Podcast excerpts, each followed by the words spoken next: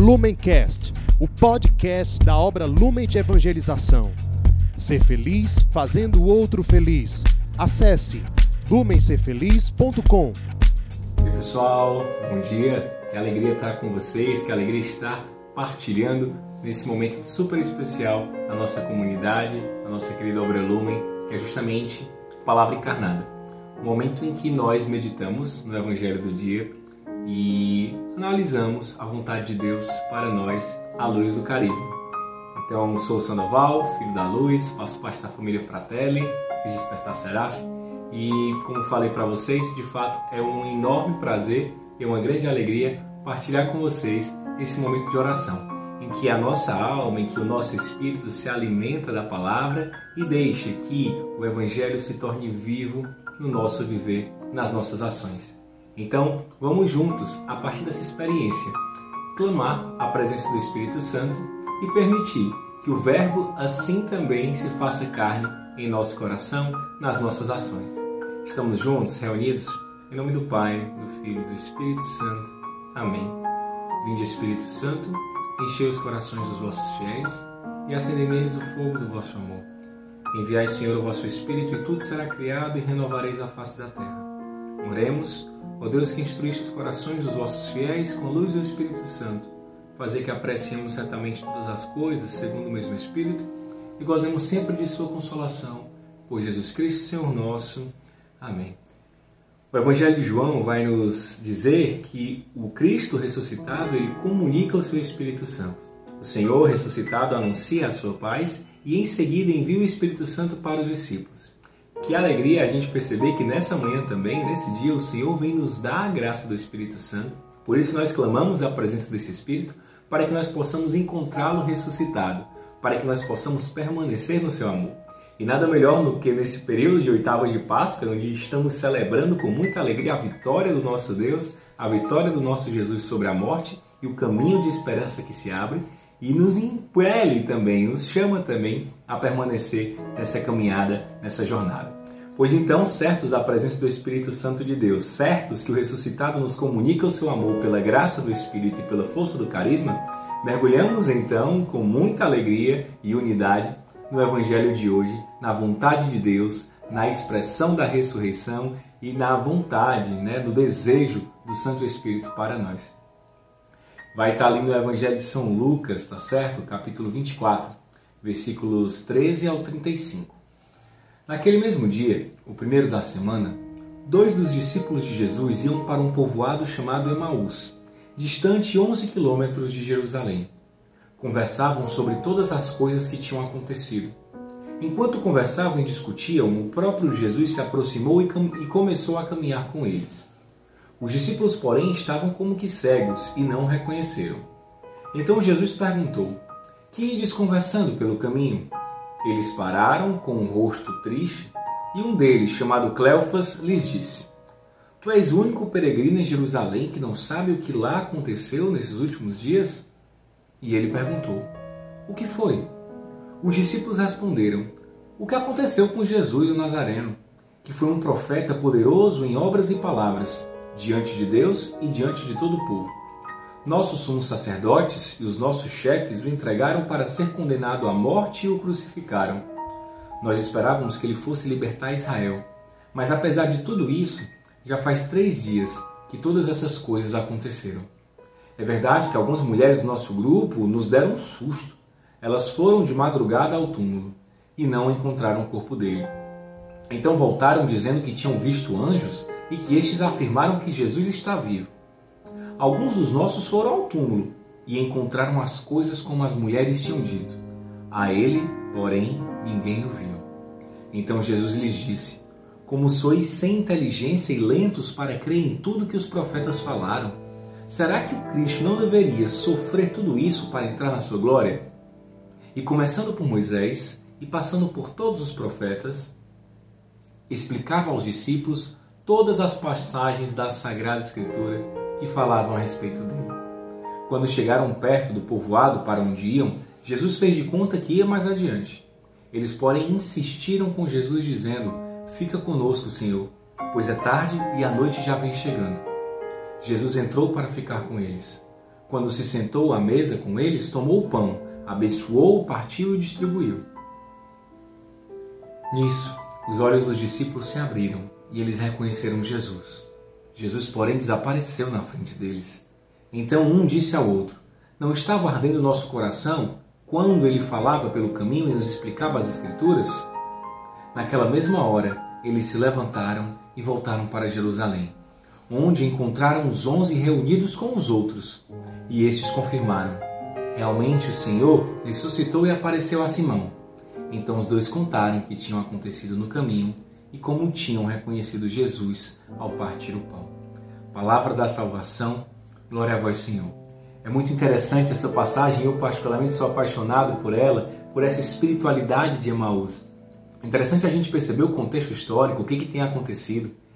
A Sagrada Escritura vai dar o nome a um discípulo. Um deles se chama Cleófas, o outro não tem. O outro não tem um nome mencionado para que eu e você possamos nos encontrar, para que eu e você possamos nos identificar nessa caminhada. Afinal de contas, nós fazemos parte de um percurso, de uma jornada, nós estamos caminhando rumo à salvação, rumo ao céu, rumo à vivência plena desse carisma, da luz, do amor.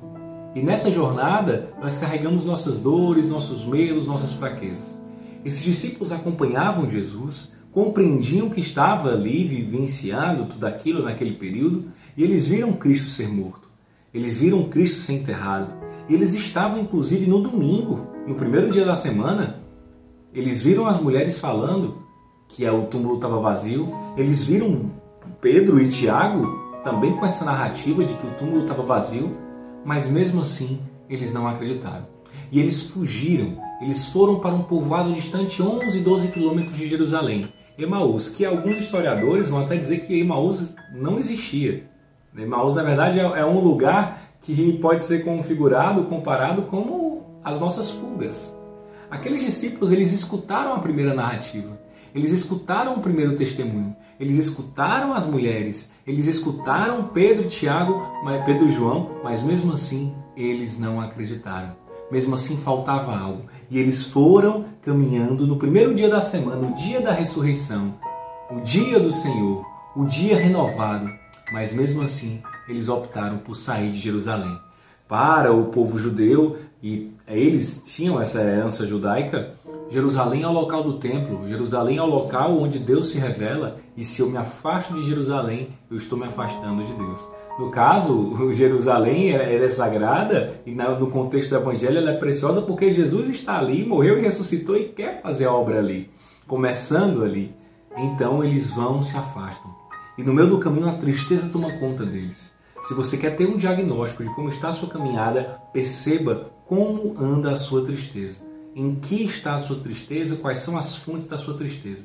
Porque um coração triste, ele traz muitas vezes, possivelmente, essa marca de um coração afastado, de um coração perdido, de um coração desanimado, de um coração até que caminha, mas caminha para a direção errada.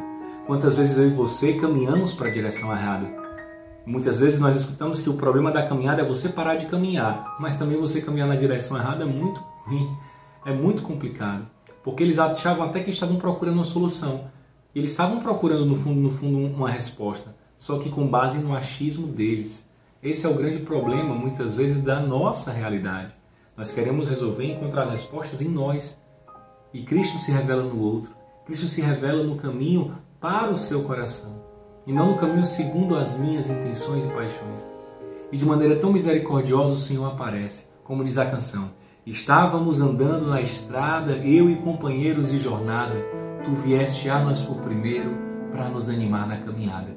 Então Cristo ele entra na vida daqueles discípulos, ele se encarna na vida daqueles discípulos, ele escuta a dor, ele vive ali o momento e quando ele se encarna, e quando ele vive, e quando ele toma posse daquela realidade, aí ele traz a verdade, aí ele traz a libertação, aí ele traz o amor, aí ele traz a explicação. Então Cristo provoca, Cristo aparece, Cristo entra no tempo, como ele entra no tempo da humanidade quando se encarna no seio da Virgem Maria, ele nos convida também a entrar e viver essa dimensão do amor eterno.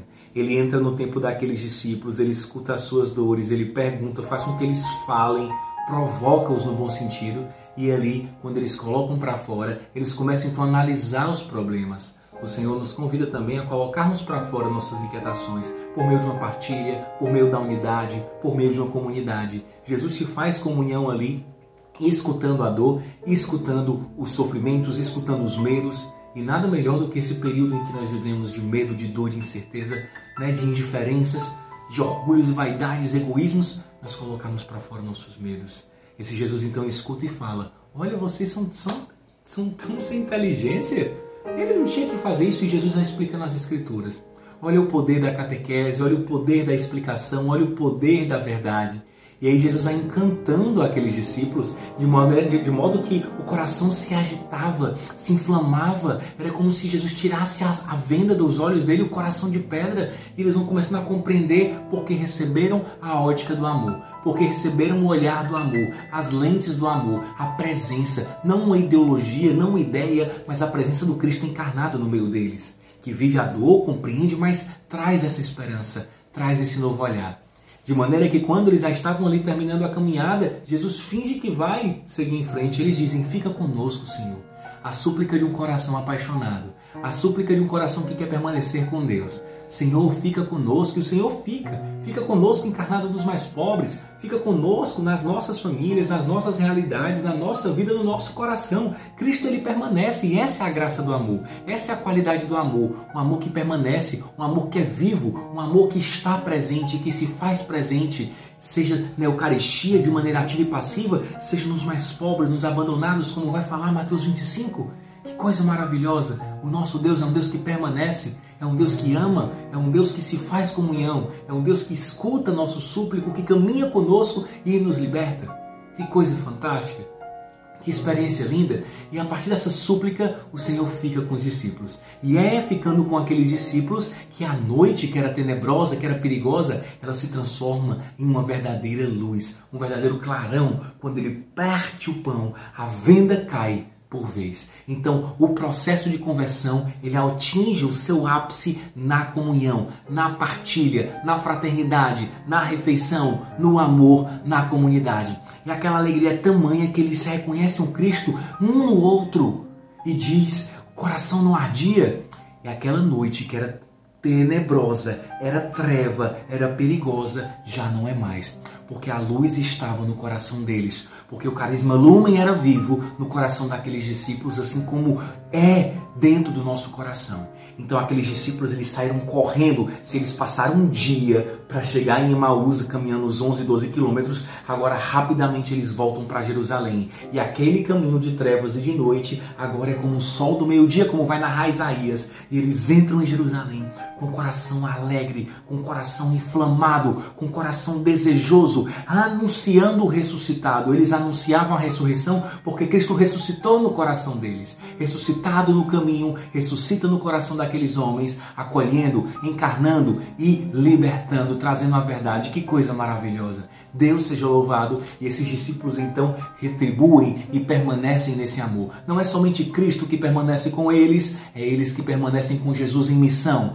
levando essa luz e confirmando nos doze, confirmando para os doze, confirmando para a comunidade, para a igreja que Cristo está vivo. Meus amigos, Cristo ele está vivo no meio de nós. Cristo está em mim, em você. Cristo, o ressuscitado, tem sede desse encontro salvífico com os abandonados. Percorramos então, corramos junto a Emaús para encontrar tantos outros corações que estão por aí caminhando sem direção, perdidos, em busca talvez da sua verdade e presos na ilusão, na falácia do ter, do poder, do prazer, da cultura da indiferença. Sejamos, pois, como esse Cristo e encontremos também o Jesus nesses irmãos. O abandono com o ressuscitado, o abandonado com o ressuscitado. Eis aí a grande Páscoa, eis aí a ressurreição.